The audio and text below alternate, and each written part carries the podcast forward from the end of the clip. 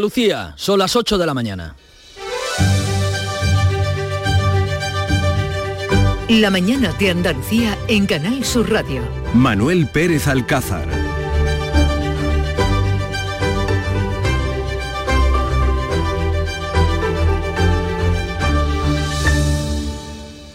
Buenos días Andalucía. El gobierno va a aprobar hoy el tope en el precio del gas con el que se pretende rebajar la factura de la luz.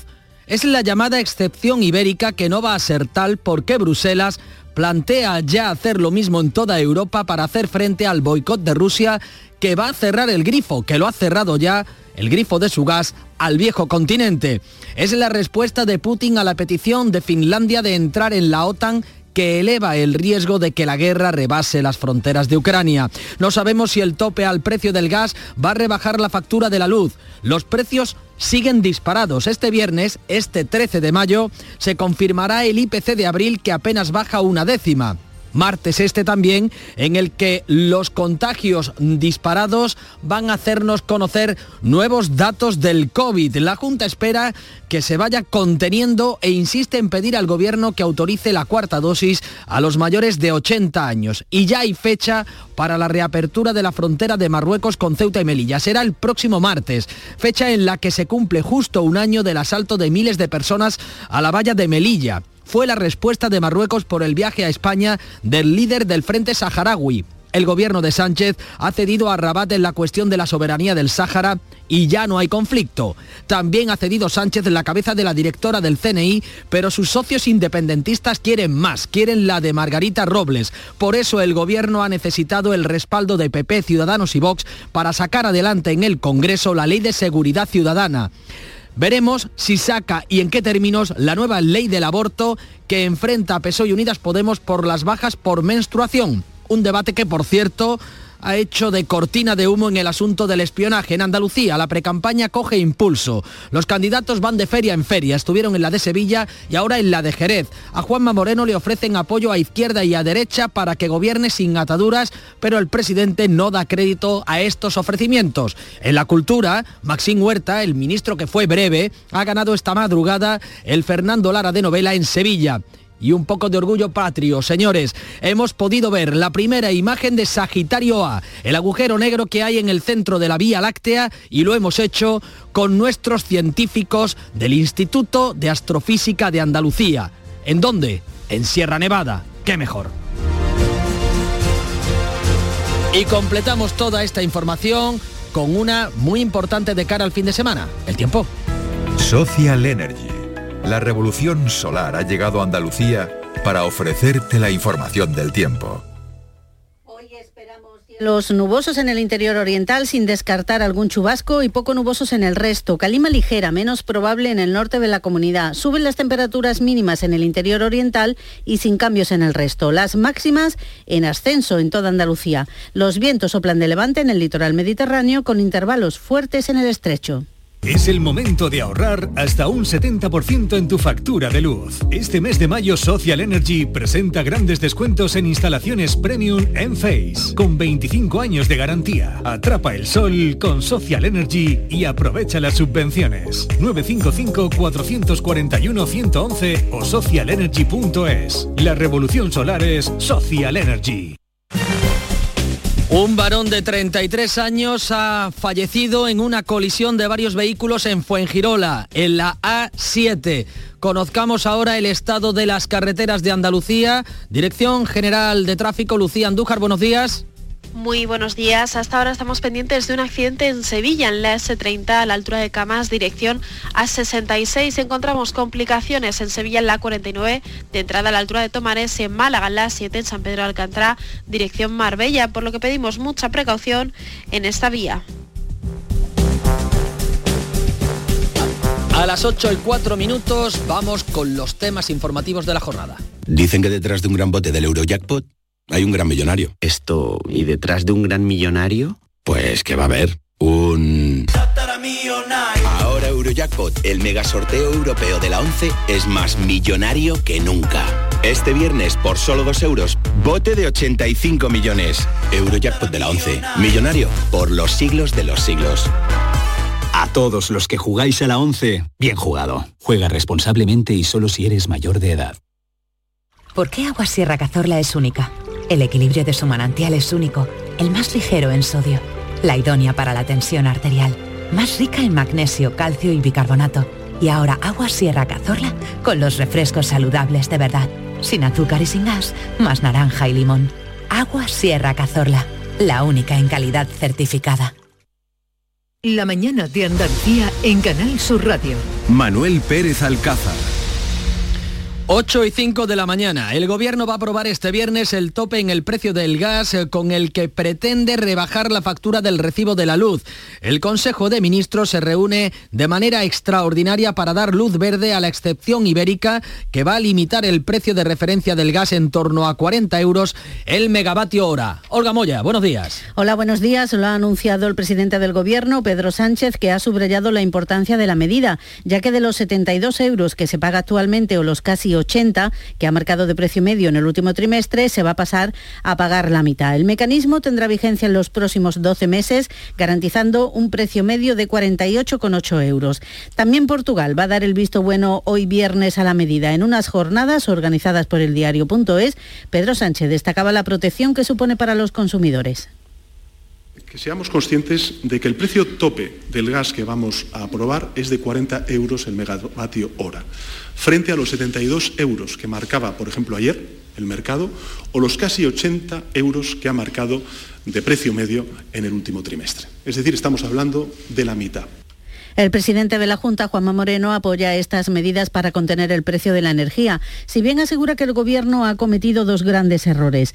El primero, no escuchar las recomendaciones de los expertos y el segundo, a su juicio, ignorar al Partido Popular. No sé por qué ese desprecio por parte del señor Sánchez a todo lo que representa la alternativa en España, que somos nosotros.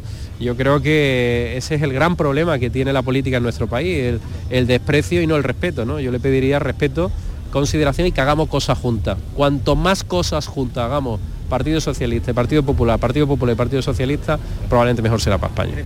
Bruselas estaría planteándose una intervención extraordinaria de los precios del gas en toda Europa, similar a la excepción ibérica, si se diera una interrupción total del suministro del gas natural de Rusia. Ese escenario de emergencia podría producirse más pronto que tarde. De hecho, el gigante ruso Gazprom ha cortado ya el suministro de gas a Europa a través de Polonia. Es la respuesta de Vladimir Putin a la solicitud de Finlandia de ingresar en la eh, OTAN. Y fíjense, Estados Unidos ya ha anunciado que va a apoyar el ingreso de Finlandia y de Suecia en esta organización del Tratado del Atlántico Norte. Javier Moreno. Buenos días. Buenos días. Es la respuesta rusa a las sanciones impuestas por Europa a Moscú y también a la petición de Finlandia de integrarse sin demora en la OTAN tras 80 años de no alineamiento militar, lo que Rusia ha considerado una amenaza. El presidente de Finlandia, Sauli Niinisto, ha recalcado que la entrada en la Alianza Atlántica fortalecería la seguridad de su país. La inmensa guerra que Rusia está llevando a cabo en Ucrania seguro que ha cambiado todo el panorama. Rusia está preparada para atacar países vecinos. Por ahora no temen una reacción militar de los rusos, aunque el Kremlin amenaza ya con represalias si se confirma el ingreso de Finlandia en la OTAN. Esta es la advertencia de Dmitry Peskov, es el portavoz del Kremlin. Hemos dicho repetidamente que la expansión de la OTAN y su acercamiento a nuestras fronteras no contribuye a la estabilidad del continente. Rusia está preparada para dar la respuesta más contundente a quien intente con movimientos políticos militares amenazarnos. Lo tenemos todo preparado para una respuesta militar. Suecia, también neutral hasta ahora, espera solicitar su ingreso la próxima semana. La vicepresidenta de Asuntos Económicos, Nadia Calviño, ha avanzado este jueves que el Instituto Nacional de Estadística va a rebajar una décima hasta el 8,3% el dato de inflación del mes de abril. Una cifra que se iba a dar a conocer este viernes, pero que ha avanzado la ministra en unas jornadas sobre fondos europeos, donde ha reconocido que se trata de un nivel inaceptable. Por ello, ha añadido Calviño, el Gobierno hará todo lo posible para contener la inflación y devolver a la referencia del 2% al 8,3%, por supuesto, es un nivel eh, inaceptable y tenemos que hacer todo lo posible porque cuanto antes se desacelere esta inflación y nos volvamos a los niveles que prevé el Banco de España, el Banco Central Europeo, en el entorno del 2% el año próximo. Hablábamos al principio del precio de la luz, pero preocupa y mucho también el de los carburantes que sigue en máximos históricos y en los bolsillos de los conductores apenas se nota el descuento de 20 céntimos. El gobierno va a estudiar a partir del 30 de junio si prorroga o no esta bonificación. Los conductores miran en las estaciones de servicio con incredulidad el panel de los precios del carburante que sube cada día. A sectores como el del taxi ya no le salen las cuentas. Carísimo no se saca el sueldo, todo se lo echamos en combustible. No se nota en proporción al aumento de la gasolina. El presidente de la Federación Andaluza de Estaciones de Servicio, Antonio Felices, niega la subida artificial de los precios. Para nada, las estaciones de servicio estamos aprovechándonos de ese descuento. Nosotros primero, ese, ese dinero del descuento a nosotros, como le digo, nos está llegando mal y caro. El precio del gasoil y de la gasolina ha subido 17 céntimos desde el 1 de abril hasta de ayer. Claro, porque no hay diésel, o sea, no tenemos eh, suministradores alternativos al petróleo ruso. Y la patronal de las estaciones de servicio que denuncia que están al borde del cierre, sobre todo las más pequeñas. El 60% ha cobrado los adelantos por los 20 céntimos de descuento, el resto sigue esperando. La Organización de Consumidores SOCU ha venido denunciando que la bonificación de 20 céntimos cada vez tiene menos efectos sobre los consumidores. Aseguran que se ha producido una subida del 5,5% de la gasolina 95 y del 6,6% en el diésel desde el pasado 13 de abril, justo antes de la operación salida de Semana Santa. Enrique García, portavoz de OCU, buenos días. Hola, buenos días, ¿qué tal? ¿Cómo estás? Se constata, por tanto, que parece que esa bonificación de los 20 céntimos se ha diluido en la subida de los precios del diésel y de la gasolina que ustedes han venido registrando. Efectivamente, y bueno, pues eh, eh, se ha diluido casi totalmente, ¿no? Eh, especialmente de una fecha significativa, el 13 de abril, que es cuando ha venido cambiando la tendencia y subiendo de nuevo de forma importante el precio de los carburantes, especialmente el caso del diésel. Desde. OCU mostramos nuestra preocupación porque, bueno, pues al final eh, el impacto que esto tiene en el bolsillo de los consumidores es muy notable, especialmente en aquellos consumidores pues que de alguna manera son esclavos de su, de su vehículo porque es su medio de acceso al puesto de trabajo. En esto es donde se nota bastante más esta subida. Eh, ¿Ustedes apuestan por, volver a solicitar la supresión temporal de, impuestos? Pues sí, mire, estamos en una situación claramente excepcional, eh, con los precios históricos, probablemente. Vaya. Y creemos que en estas circunstancias, pues eh, el gobierno debería suspender temporalmente los impuestos ligados a la energía y abaratar de forma efectiva la factura energética que pagamos los hogares y atención, también las empresas, porque los consumidores pagamos una doble factura por el incremento del precio de la energía, al reportar, al pagar nuestro recibo de la luz, pero también hay, al ir a hacer la compra, donde hemos visto que ha subido hasta un 9,5% los productos de la alimentación básica. Señor García, dos muy breves, a ver si nos, si nos da tiempo. Eh, un consejo para repostar más barato independientemente de las decisiones que tome o deje de tomar el gobierno pues la comparación, eh, comparar y buscar la gasolinera en nuestro entorno más barata, que las hay. Es decir, aunque la subida generalizada, todavía hay diferencias de precios notables. Aquí los consumidores se pueden ayudar de la tecnología. En, la página web de OCO hay un buscador de gasolinera, hay aplicaciones, está la página del ministerio, es decir, hay información sobre el precio de la gasolina y esta es la forma más rápida y más directa. Y luego, pues la conducción eficiente. Esto es verdad que eh, es un uso, una costumbre que debemos mantener todo el tiempo, pero hombre, eh, puede ahorrar hasta un 30%. Ya. Hoy vamos a conocer el dato definitivo del IPC del mes de abril. Parece que la escalada en los precios se frena, pero, pero no, no hay una tendencia a la baja. La subida de la energía y de los carburantes quizá está repercutiendo. ¿Qué expectativas tienen ustedes con la inflación, con los precios en el medio plazo? Pues mire, con la inflación va a suceder en el medio plazo un efecto estadístico y es que como ha subido mucho estos meses anteriores no va a subir tanto en los siguientes. Pero ojo, eso no quiere decir que el nivel de precios que tienen los, ciudadanos la compra siga estando cara. Nos preocupa la inflación subyacente. En concreto, en un periodo que es de abril, en abril del año 21 la inflación subyacente, es decir, la descontada de la energía y la alimentación estaba en el 0% En el mes de abril, según el indicador adelantado, estaba en el 4,4%. Esa es la peligrosa, de verdad. La inflación general, bueno, pues es más volumen, más, más, más, este, eh, cambia más y, puede por un efecto estadístico reducirse, más volátil, quería decir, perdón. Y eh, la inflación subyacente se queda, esa es la que se va a quedar un tiempo y eso afecta notablemente a la capacidad adquisitiva de los consumidores. Es ahí es donde hay que tomar medidas para intentar bajar esa inflación subyacente. Vale, pues a lo largo de la mañana conoceremos ese dato definitivo del índice de precios al consumo. Esperemos que poco a poco consigamos ir, rebajando esa espiral inflacionista. Enrique García, portavoz de OCU, gracias, buenos días. Buenos días y un saludo. La mañana de Andalucía. Ocho y cuarto más asuntos. Las fronteras terrestres de Ceuta y Melilla con Marruecos se van a reabrir el próximo martes 17 de mayo tras permanecer cerradas más de dos años por la pandemia y por la crisis diplomática. Olga. El ministro de Interior, Fernando Grande Marlasca, ha anunciado que la reapertura se llevará a cabo en dos fases. Tenemos que estas indicaciones de apertura. Cero horas del día 17 de mayo, aquellos eh, ciudadanos ciudadanas que tengan eh, residencia Schengen y sus familiares. A partir del 31 de mayo, trabajadores eh, se unirán también con otra categoría personal, los trabajadores transfronterizos, y desde ya seguimos trabajando. Los pasos que abrirán en pocos días son los del Tarajal en Ceuta y el de Benienzar en Melilla.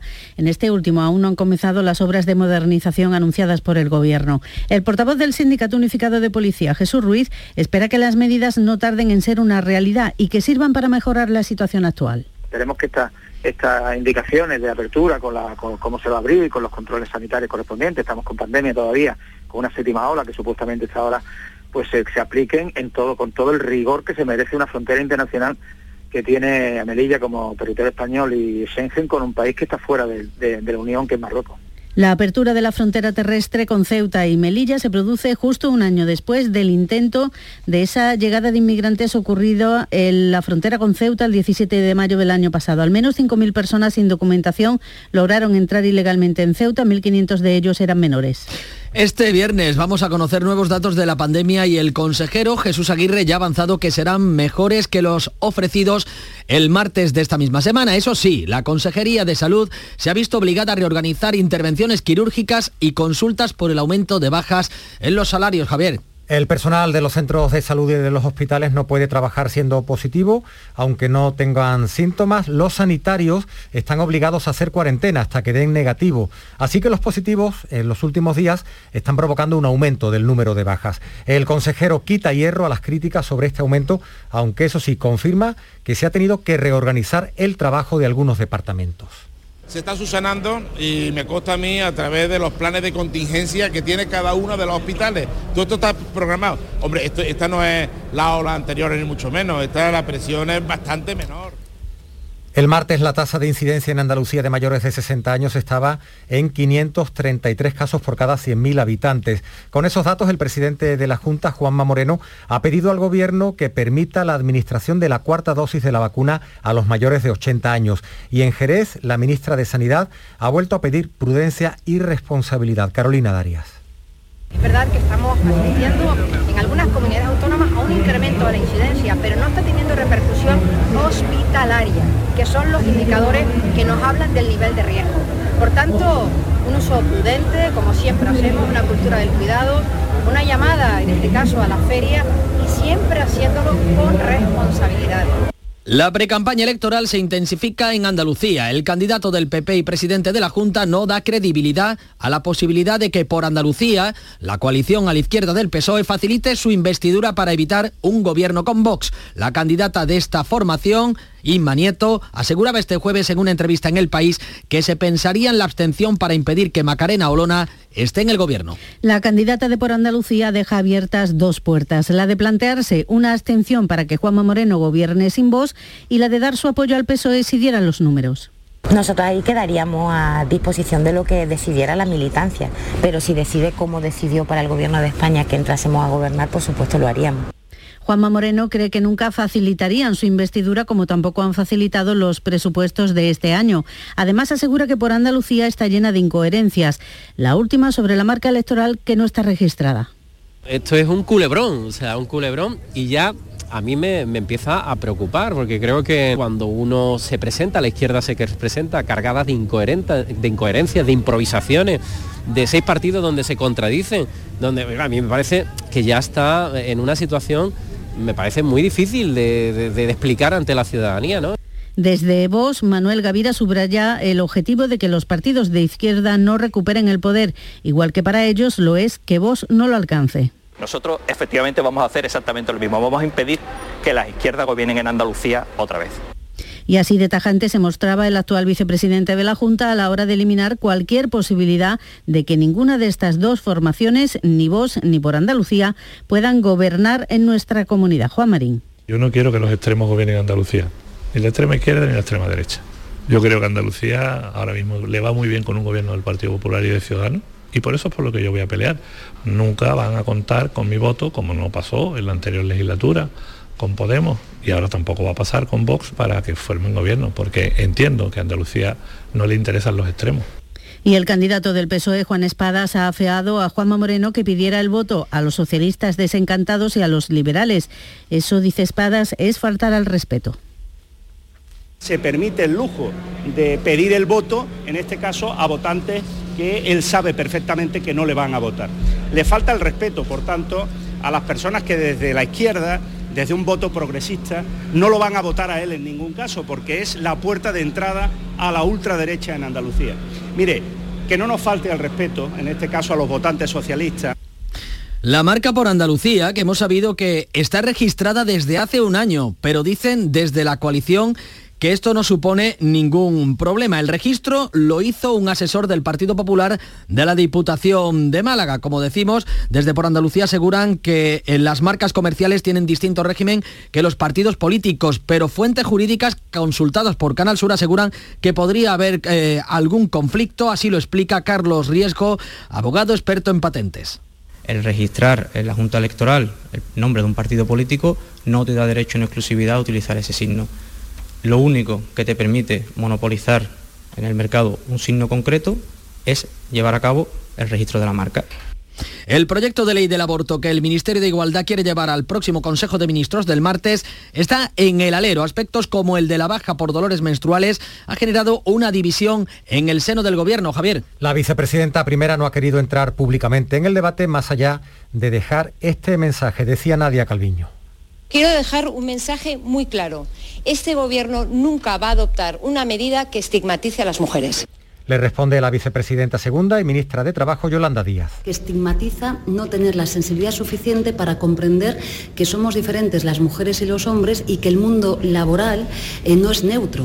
Por su parte, el ministro de Seguridad Social habla de armonizar la mejora de la protección de las mujeres con el impulso a su participación en el mercado laboral. José Luis Escriba. Esta ley tiene que, digamos que, armonizar dos, elementos, ambos, digamos, orientados a, mejorar la situación de las mujeres, mejorar su protección, pero también impulsar su participación en, mejores condiciones en el mercado de trabajo. Y en eso estamos. Es decir, no puedo hablar en este momento de cosas que todavía están en proceso interno de discusión dentro del Gobierno. En el Congreso de los Diputados, el Gobierno ha tenido que apoyarse este jueves en el PP, Vox y Ciudadanos para sacar adelante el proyecto de ley de seguridad nacional ante el rechazo de sus socios habituales, independentistas y Esquerra Republicana por el asunto del espionaje. El pasado es el pasado, son las palabras que ha dejado la ya exdirectora del CNI, Paz Esteban, cesada tras la polémica por este asunto. El caso Pegasus, Olga. Esteban acompañaba ayer a la ministra de Defensa en la toma de posesión de la nueva responsable del Centro Nacional de Inteligencia. Esperanza Casteleiro, que ha defendido una nueva orientación para mejorar la seguridad de las comunicaciones. En defensa era la persona de máxima confianza de la ministra Robles. Ahora regresa al CNI, donde ya fue secretaria general y asegura que asume su nueva responsabilidad con humildad y con la tranquilidad de saber dónde va a estar. Vengo a asumir esta responsabilidad con enorme ilusión, lealtad y con la humildad del que se sabe eslabón de una cadena o página en un libro, pero también sin vacilaciones con la tranquilidad segura y firme de saber dónde voy, dónde voy a estar, de conocer bien a las personas con las que voy a trabajar y colaborar y de entender profundamente, con todos sus matices, la misión. Donde busca aliados el gobierno es entre los funcionarios. Va a ratificar la jornada laboral de tres días de teletrabajo a la semana para este sector, para los empleados públicos. En Granada los bomberos han rescatado de un pozo un cadáver en la ribera del Genil, en la zona conocida como Fuente de la Bicha. No se conoce la identidad de esta persona. También en Granada hay una noticia de impacto mundial. La tecnología nos ha permitido ver algo impensable hasta ahora, el primer agujero negro supermasivo de la Vía Láctea. En este eh, hallazgo ha participado el grupo de investigadores del telescopio Irán de Sierra Nevada. Granada, Laura Nieto. El telescopio Irán de Sierra Nevada forma parte de la red de telescopios instalados en diversos puntos del planeta que ha compuesto la primera imagen del agujero negro supermasivo de la Vía Láctea. Denominado Sagitario A, concentra una masa que equivale a 4 millones de estrellas y está a 26.000 años luz de la Tierra. Científicos del Instituto de Astrofísica de Andalucía, que tiene su sede en Granada, forman parte del consorcio mundial que ha tomado esta imagen. José Luis Gómez, investigador de este centro, explica cómo se ha conseguido. Tenemos que imaginarnos como si fuera un telescopio tan grande como toda la Tierra, pero en el que, en el, que obviamente no podemos cubrir la Tierra con un telescopio gigante, pero esos telescopios repartidos funcionan como si fueran los paneles de ese telescopio gigante. Es un hallazgo de una magnitud hercúlea en el que han participado 300 científicos. Otro hallazgo también importante, gracias Laura. En Málaga, una familia de senderistas ha encontrado un yacimiento del Paleolítico en Antequera con pinturas rupestres que podían tener hasta 60.000 años. Se trata del asentamiento humano más antiguo de la comarca. Málaga, José Valero, buenos días. Hola, buenos días. Pues así es, la cueva tesora pinturas y un enterramiento de la edad del cobre. Manuel Romero es el coordinador del hallazgo. Estamos ante un yacimiento con pinturas rupestres, pinturas de arte paleolítico esquemático, no figurativo, esquemático, que es muchísimo más antiguo, en torno con una cronología en torno a 65.000 65 años, entre 65 y 30.000 años. Este yacimiento sería incluso más antiguo que los dólmenes de Menga, Viera y el Romeral. El lugar exacto de la cueva no se ha desvelado por motivos de seguridad. Ya se está estudiando y se ha incluido en un proyecto de investigación europeo. Nos situamos ahora en Jerez. Hoy concurso de, de enganches en el depósito de sementales.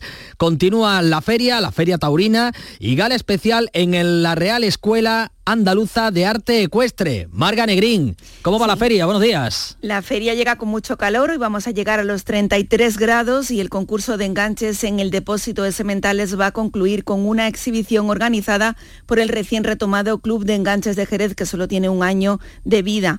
Va a permitir disfrutar de carruajes históricos, guarniciones, atalajes, caballos y también indumentaria ecuestre. Esta edición cuenta con 46 carruajes. La primera fase, la de presentación, dará comienzo a las nueve y media de la mañana. Además, a la una y media se va a entregar el galardón Caballo de Oro. Este año se concede al Escuadrón Ecuestre de la Policía Nacional. Tras la entrega del galardón, van a hacer un desfile por distintas calles de la ciudad, terminando en el Real de la Feria. A las 10 de la noche hay gala especial de feria en la Real Escuela Andaluza de Arte Ecuestre. Se presenta el espectáculo Cómo bailan los caballos andaluces y en cuanto a la Feria Taurina, a las 7 de la tarde, corrida de toros de Santiago Domecq para Morante, El Juli y Manzanares. La Feria de Jerez en pleno apogeo y los patios de Córdoba que entran en el último fin de semana. Córdoba, José Antonio Luque, buenos días. Buenos días, pues un fin de semana en que el domingo, el último de los días, tendremos una máxima de 30 grados, es decir, fresquito para lo que suponemos va a ser un gran fin de semana de patios. Fíjate que ya se han superado las 642.000 visitas, ayer fueron 63.177 y eh, uno de los patios más visitados ha sido el de Marroquíes 6. Eh, son 52 patios, 6 rutas y aprovechen de verdad porque merece la pena venirse a Córdoba para disfrutar de este acontecimiento y se han echado de menos la voz de nuestro director Jesús Vigorra. Sepan que ayer dirigía la gala de la entrega del premio Fernando Lara de novela que ha ganado el escritor valenciano Maxim Huerta. El escritor y exministro de Cultura ha obtenido el premio Fernando Lara. Está dotado con 120.000 euros con un relato que tiene mucho de despedida y en concreto de su madre, a la que en el momento del fallo llamaba en directo, muy emocionado para compartir la noticia del galardón. Y es que esta historia sobre el peso de la tristeza y el poder de la familia está construida a partir de los recuerdos de su progenitora, ahora que ya se están borrando. El arranque de la novela es el que he dicho en el escenario. Mi madre habría sido más feliz si yo no hubiera nacido. Y a partir de ahí se entiende el porqué de muchas madres, padres, de muchas generaciones, eh, tuvieron que vivir con otras eh, eh, con otros escenarios, con otras posibilidades, eh, con otras miradas. Son las ocho y media, llega la información local y enseguida abrimos nuestro tiempo de tertulia.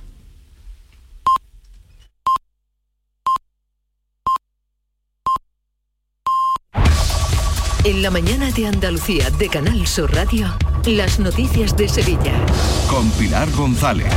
Hola, buenos días. Hay retenciones en la entrada a Sevilla por la A49 de 2 kilómetros. En el kilómetro 18 de la S30 hay un estrechamiento del carril izquierdo sentido Mérida por un accidente. También hay un kilómetro en el Centenario sentido Huelva y uno en el nudo de la Gota de Leche sentido Ronda Urbana Norte donde el tráfico es intenso. Intenso también es el tráfico en la entrada a la ciudad por el puente del Alamillo, patrocinio Avenida Juan Pablo II, Avenida de Andalucía y Avenida de la Paz. En cuanto al tiempo, más calor. Suben algo más las temperaturas. 35 grados esperan hoy en Sevilla, Écija y Lebrija, 34 en Morón. Habrá intervalos de nubes altas, sobre todo por la tarde, viento del sur flojo más intenso en el entorno de la Sierra Sur. A esta hora tenemos 19 grados en la capital.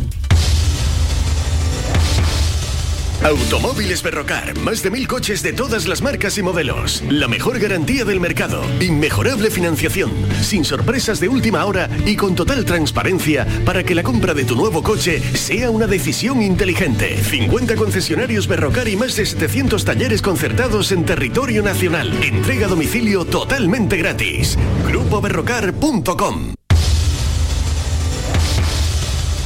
La Consejería de Salud vuelve hoy a publicar los datos de hospitalizados, fallecidos y contagios por COVID. En el último recuento ingresaron 139 personas en cuatro días en nuestra provincia. Para muchos sanitarios estamos en una séptima ola. De hecho, se han tenido que reprogramar intervenciones quirúrgicas y consultas por las bajas entre el personal sanitario. Desde el Sindicato de Enfermería, Francisco Guerrero, enfermero también de urgencias del Virgen del Rocío, así lo dice y reconoce que el personal está ya cansado. Mismo estamos, por mucho que no se quiera reconocer, estamos viviendo una una, séptima ola ¿eh? y lo estamos sufriendo aquí sobre todo en los servicios de urgencia. El, personal sanitario en general, no solo de enfermería, eh, estamos cansados, estamos eh, agotados. Se celebra en Fibes, en el Palacio de Congresos, la Feria de la Ciencia que organiza la Sociedad Andaluza para la Divulgación de la Ciencia. Participan 80 centros educativos. Se espera que pasen por esta feria más de 27.000 estudiantes hasta el sábado. El consejero de Educación, Manuel Alejandro Cardenete, ha destacado el entusiasmo que hay entre los jóvenes. Y lo bonito es que estamos trabajando en lo que es el futuro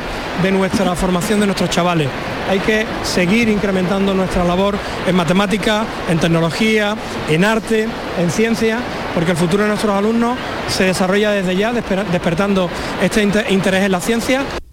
Izquierda Unida en el Ayuntamiento de Sevilla pide mayor vigilancia en el Parque Amate después de que en los últimos días haya habido una oleada de robos y vandalismo. Los trabajadores de mantenimiento denuncian que se han llevado hasta tuberías de su centro de trabajo, pomos de puertas y papeleras. Daniel González Rojas, portavoz de la formación de izquierda, lamenta que no se tomen medidas. Que no puede haber dos Sevillas, una de primera y otra de segunda o tercera clase y los barrios más alejados del centro como en este caso el distrito Cerramate, no pueden ser los más abandonados. Por eso exigimos al alcalde que tome cartas en el asunto de forma que se pueda dotar de más recursos humanos y materiales a estas zonas verdes. La Diputación de Sevilla celebra hoy un pleno extraordinario por vía telemática para votar las, la relación de honores y distinciones que se entregarán en una gala el 23 de mayo con motivo del Día de la Provincia.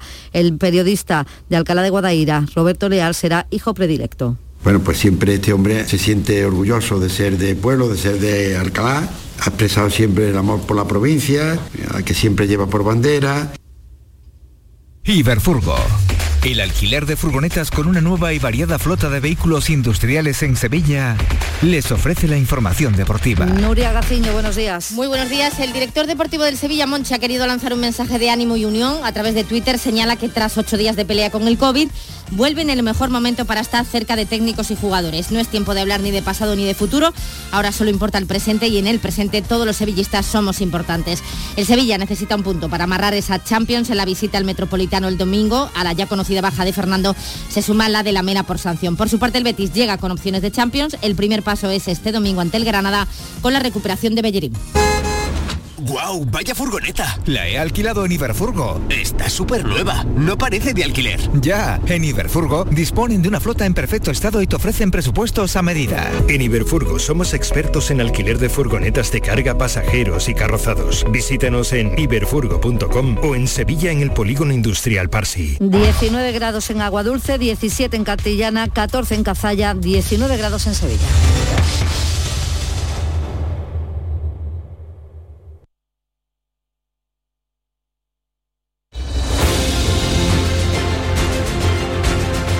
...8.35 minutos de la mañana... ...es el momento de abrir tiempo de tertulia... ...hoy con Paloma Cervilla... ...periodista y analista política de ABC... ...con Antonia Sánchez, subdirectora de La Voz de Almería...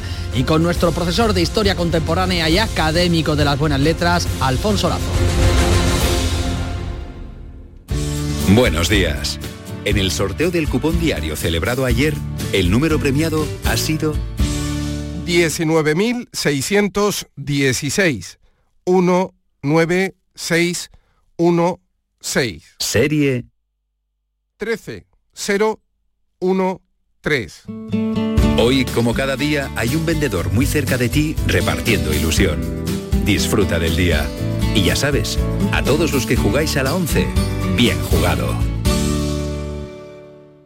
Cambiar el mundo. Cambiar lo que haces y cómo lo haces. Dar una segunda vida a las cosas. Apostar por el sol.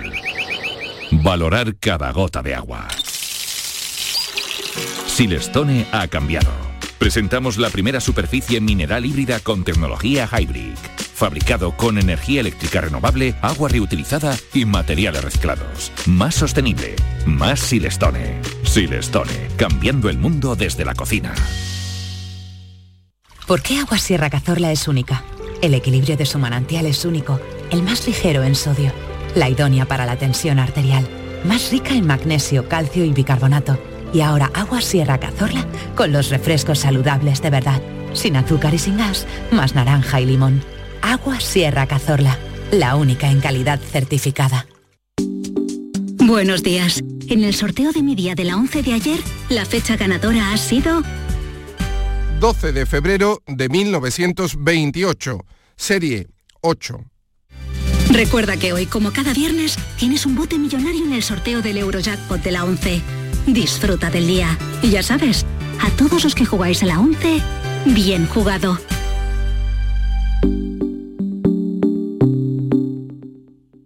La actualidad y las novedades en salud siguen estando en Canal Sur Radio, en Por Tu Salud. Las noticias sobre investigación médica, prevención, terapias, las personalidades destacadas de la medicina en Andalucía. Por Tu Salud, desde las 6 de la tarde con Enrique Jesús Moreno. Quédate en Canal Sur Radio, la radio de Andalucía. La mañana de Andalucía en Canal Sur Radio. Manuel Pérez Alcázar.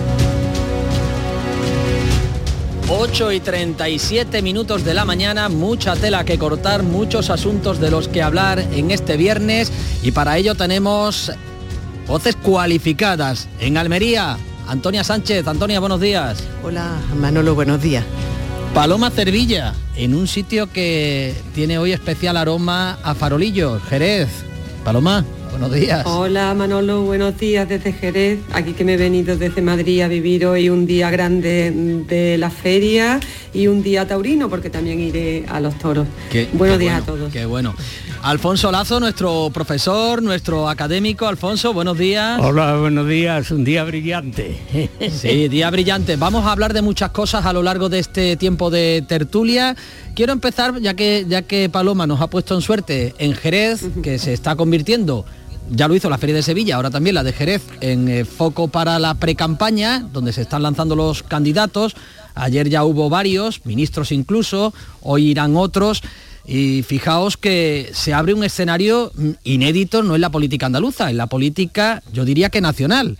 Eh, la eh, candidatura de izquierdas por Andalucía que ofrece la posibilidad de debatir al menos una abstención para que el Partido Popular de Juanma Moreno pudiera gobernar sin el apoyo de Vox. ¿Qué os parece? Paloma, venga, tú que estás en Jerez. Bueno, Manolo, yo eso tengo que verlo también, ¿no? Yo creo que hay que esperar el momento ese en el que esta coalición de izquierda, que no, que no sabemos todavía muy bien legalmente qué es lo que es en su conjunto, yo eso tengo que verlo, pero sí que sería un escenario inédito en la política española, porque obligaría al Partido Socialista, a Pedro Sánchez también, a, bueno, a mm, bucear e inspeccionar también otras alianzas en el Congreso de los Diputados en este año y medio, ¿no? Que, que falta y también al Partido Popular. ¿no? Yo creo que las elecciones andaluzas son importantísimas para la política española, porque todos los partidos se juegan algo, todos.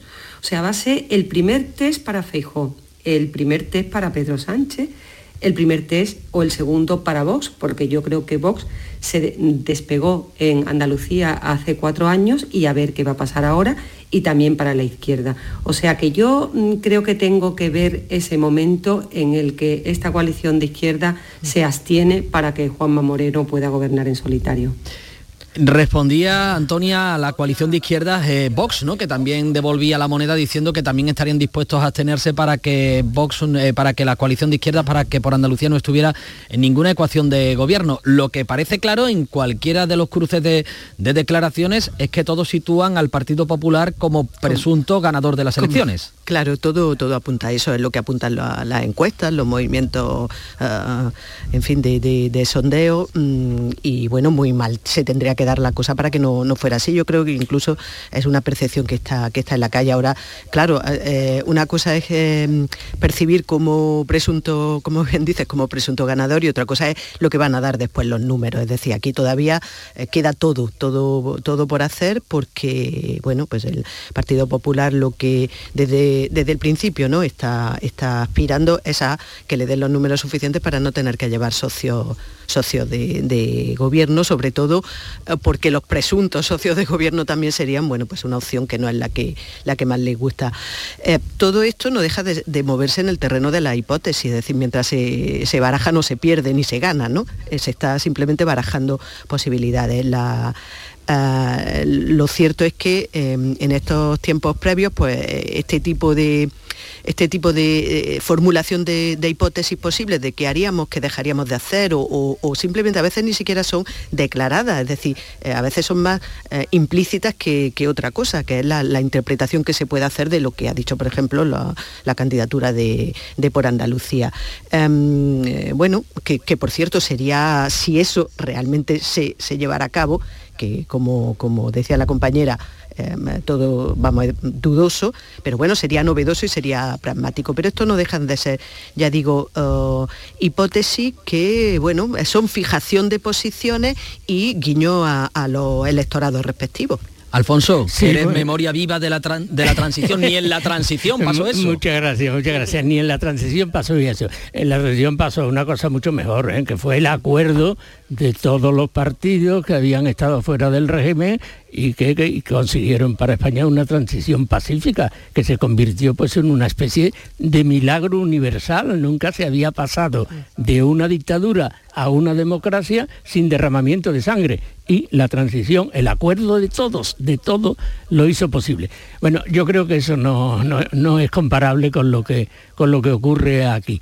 Eh, se ha hablado de hipótesis, bueno, de hipótesis y que por lo tanto todo está en el aire, es verdad, pero hay hipótesis que son, desde mi punto de vista, desde mi punto de vista, son totalmente imposibles. Por ejemplo, esta que, que ha insinuado el grupo de izquierda, que incluso ellos están dispuestos a abstenerse para que no gobierne con vos. Yo creo que no. ¿eh? Y vos, claro, ha, ha, respondido de la misma manera. Pues yo estoy dispuesto a abstenerme para que no gobierne con, con este grupo de izquierda, una alianza entre el Partido Popular de Andalucía y ese conglomerado que muy bien se ha dicho aquí, que, no se sabe todavía lo que es, ni cómo exactamente, yo, no sé, bueno, ahí hay pues dos pequeños grupos que sí son más o menos conocidos, pero los demás no, los demás son, pues a lo mejor lo componen dos personas o tres personas, no, no tienen ni siquiera candidato para formar una, para rellenar una lista. Eso no entra no entra desde luego, creo yo, en las posibilidades. Yo, si, si ocurriese una cosa así, mm, pienso, pienso que no sería bueno para el PP y pienso que la izquierda, esa extrema izquierda, pues habría perdido la cabeza. No. Ah. yo quería precisar alguna cosa porque cuando he escuchado a Antonia, Antonia hablaba, la compañera Antonia, sobre hipótesis, ¿no? Hipótesis sobre lo que puede pasar. Yo creo que si, que si miramos las encuestas, que las encuestas mm, son tendencias, ¿no? No, no, no podemos mm. pensar que eso es lo que va a pasar, pero sí la tendencia que marcan todas las encuestas es que el Partido Popular va a ganar las elecciones y que el Partido Socialista no las va a ganar. Eso, yo creo que es una constatación. Ahora, lo importante es qué va a pasar en la derecha española. Yo creo que eso es lo más, importante como consecuencia de lo que pase aquí en Andalucía. Si el Partido Popular en Andalucía consigue tener más escaños que la izquierda, posiblemente el Partido Popular gobierne solo. Gobierne solo porque ha, se ha marcado como objetivo separarse lo más posible de Vox. Y eso sí que va a tener una incidencia muy importante en la política española. Un, apunte que quería hacer. Os hemos estado hablando de eh, por Andalucía, de ese titular que dejaba en el día de ayer, la posibilidad de abstenerse o no, eh, después de haber dado mucho que hablar en torno a la conformación de esa confluencia, también es verdad que ha robado muchos titulares de prensa en los últimos días. Ha ganado espacio mediático, como lo ganó también Vox cuando presentó a Macarena Olona también hace unos días, o el Partido Popular con las encuestas que le están dando en la cresta de la ola. ¿No echáis de menos al principal partido de las últimas elecciones en estos titulares de prensa? esa, esa maquinaria tan engrasada electoral que, de la que siempre se ha hablado del Partido Socialista? Mm, yo creo que ahí se produjo una, una equivocación. Es decir, eh, en Madrid se han, el PSOE, el PSOE se ha equivocado, y yo creo que lo lamenta, al elegir a Espada como, como candidato. ¿eh? Eh, Espada pues fue un alcalde que probablemente habría vuelto a ganar en unas elecciones municipales y a lo mejor incluso con mayoría absoluta, con mayoría absoluta, pero es un mal candidato, es un mal candidato eh, para unas elecciones regionales, autonómicas, porque es un desconocido. Espada es muy conocido en Sevilla, ¿eh?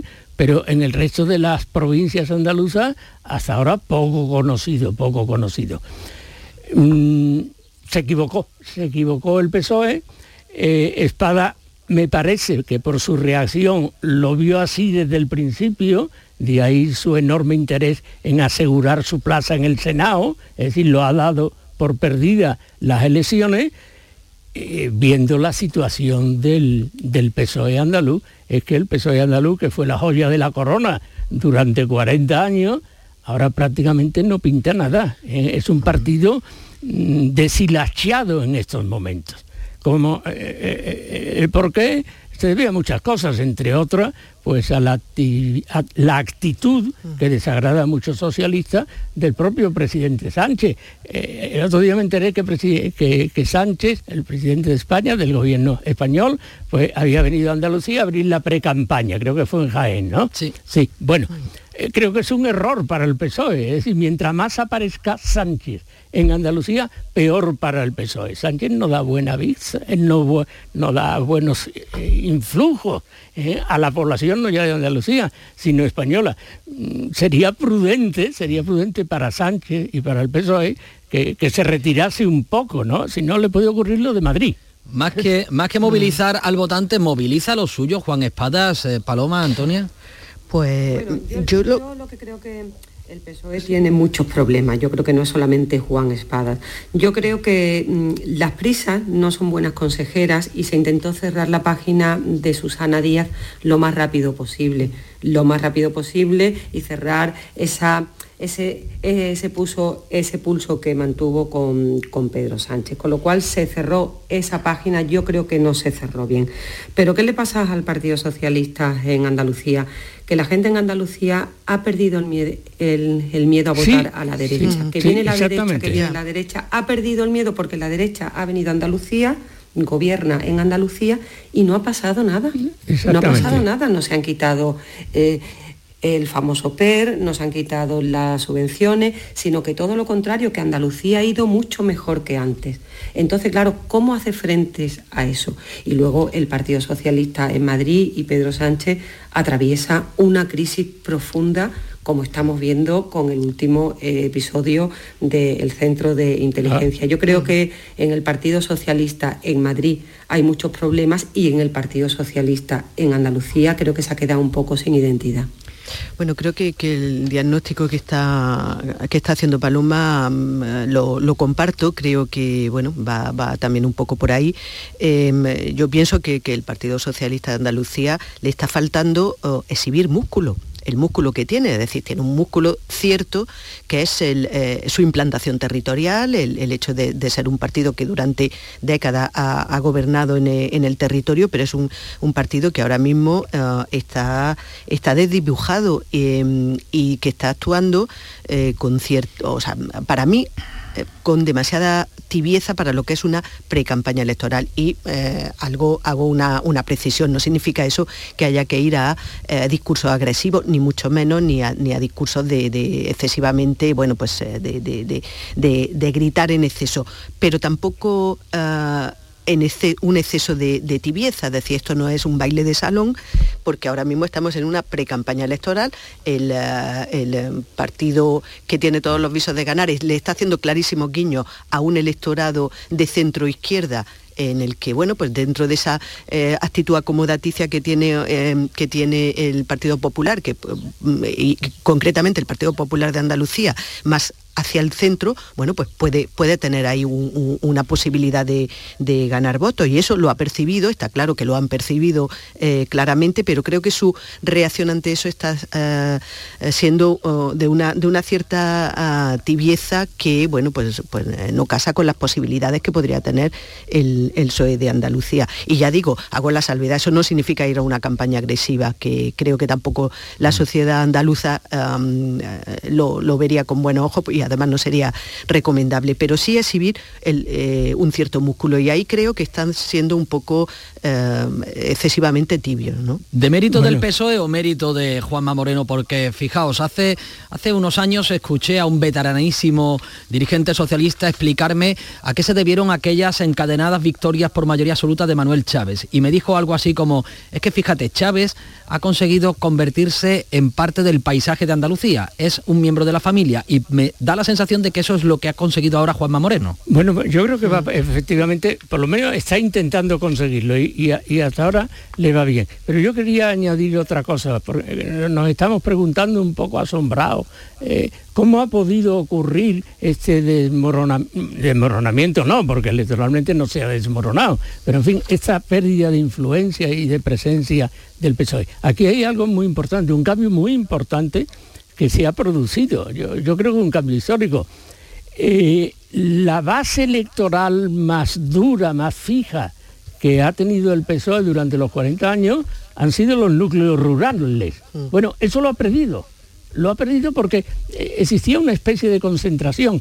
La mentalidad rural, la mentalidad campesina, la mentalidad mm, de, de los pueblos, de lo que podemos llamar pueblo, es históricamente conservadora, como esa mentalidad conservadora estaba aliada a un partido progresista, como se define el PSOE. Era una contradicción. ¿Qué ha ocurrido? Cuando el PSOE pierde, digamos, su horizonte socialdemócrata, cuando el PSOE eh, da un salto hacia actitudes, vamos a llamarla de la neoizquierda que vienen desde Estados Unidos, el aborto libre, eh, la eutanasia,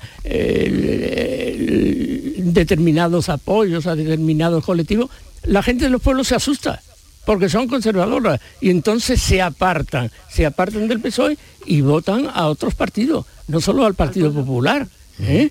sino algo más asombroso, votan a Vox porque se sienten más próximos al conservadurismo que representa Vox que no al extraño, digamos, eh, progresismo del PSOE, que además abandonó su, su, progresismo tradicional socialdemócrata para convertirse en otra cosa irreconocible. Yo, yo puedo confesar algo, hay personal, aunque a lo mejor a, los que escuchan no le interesa. Yo tuve 60 años en el PSOE y yo me marcho del PSOE cuando empieza a cuando se hace con el con la Secretaría General Zapatero porque lo cambian otras cosas. Ya no es un partido socialdemócrata, ya eso es un partido de progres.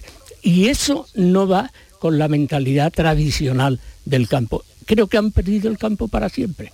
¿eh? Ahí va a haber una disputa entre una disputa futura entre el Partido Popular y vos, quién se queda con la mentalidad rural. Y, ojo, al papel que pueden tener en esas zonas rurales los partidos de la denominada España vaciada, ¿no? Que tenemos bueno, claro, muchísimo, eh, Muchísimo, muchísimo. Aunque, aunque estos partidos de la España vaciada lo que perjudica es a los grandes partidos, evidentemente. Perjudica tanto al Partido Popular como, como al PSOE. ¿eh? Y además mm, eh, son peligrosas. Si, si, triunfase en Andalucía o en España esa tendencia de micropartido que está empezando exclusivamente en los intereses muy particulares, ¿no? En su pedacito geográfico, sería catastrófica para la nación. Un, parlamento de micropartido es ingobernable, ingobernable. Yo creo que Alfonso ha dicho una cosa muy importante que también quería yo comentar, es como el, mundo del campesino, de lo rural, esa gente se ha ido a Vox ha dado el salto del Partido Socialista a Vox. Ese, esa gran masa de voto que votaba a la izquierda se ha ido a Vox. Y ese centro izquierda, ese centro izquierda se ha ido al Partido Popular, porque yo creo que en Andalucía se ha pasado de una Andalucía subvencionada a una Andalucía emprendedora. Eso es. Antes mm. preguntaba Manolo por qué, bueno, que explicaba un poco el fenómeno del Partido Popular. Pues yo creo que hay una parte muy importante que es en la gestión. Andalucía, si cogemos los datos de la economía, de eh, economía, Andalucía ha sido una de las comunidades autónomas que más autónomos ha creado en el último año, que una de las mm, comunidades autónomas que ha creado más empresas. Si analizamos la evolución de Andalucía, Andalucía siempre se ha dicho el voto cautivo, el voto subvencionado, pues en tres años ese voto se ha convertido en un voto emprendedor.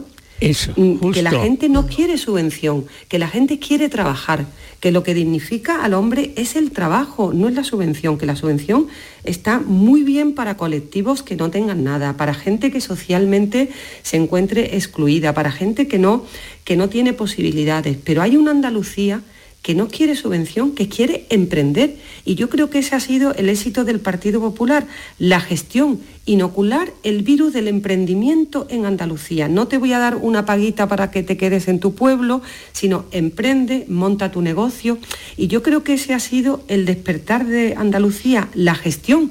Parecía que Andalucía era una comunidad dormida, en el que tenía que haber un PER, en el que todo se subvencionaba. No, también había una Andalucía que emprendía. Y lo de los datos de los autónomos son muy importantes, porque eso sí que te demuestra que, que, la gente quiere hacer algo. Y entonces mm. yo creo que ese ha sido el éxito del Partido Popular y yo creo que el PSOE ahora mismo está en una encrucijada y no tiene discurso, porque no puede ir al campesino que se ha ido a Vox, ni puede ir al centro izquierda que se ha ido al Partido Popular. Eso mm. Aporto un dato sobre la mesa. Última encuesta, publica hoy el diario El Plural. En cuatro de las ocho provincias de Andalucía ganaría el Partido Socialista y en las otras cuatro el Partido Popular. Digo esto porque históricamente el Partido Socialista se ha impuesto en prácticamente todas las provincias, salvo la de Almería. En este caso sería un reparto a cuatro eh, y no solo eso, sino que Vox entraría con fuerza como tercera fuerza política en todas.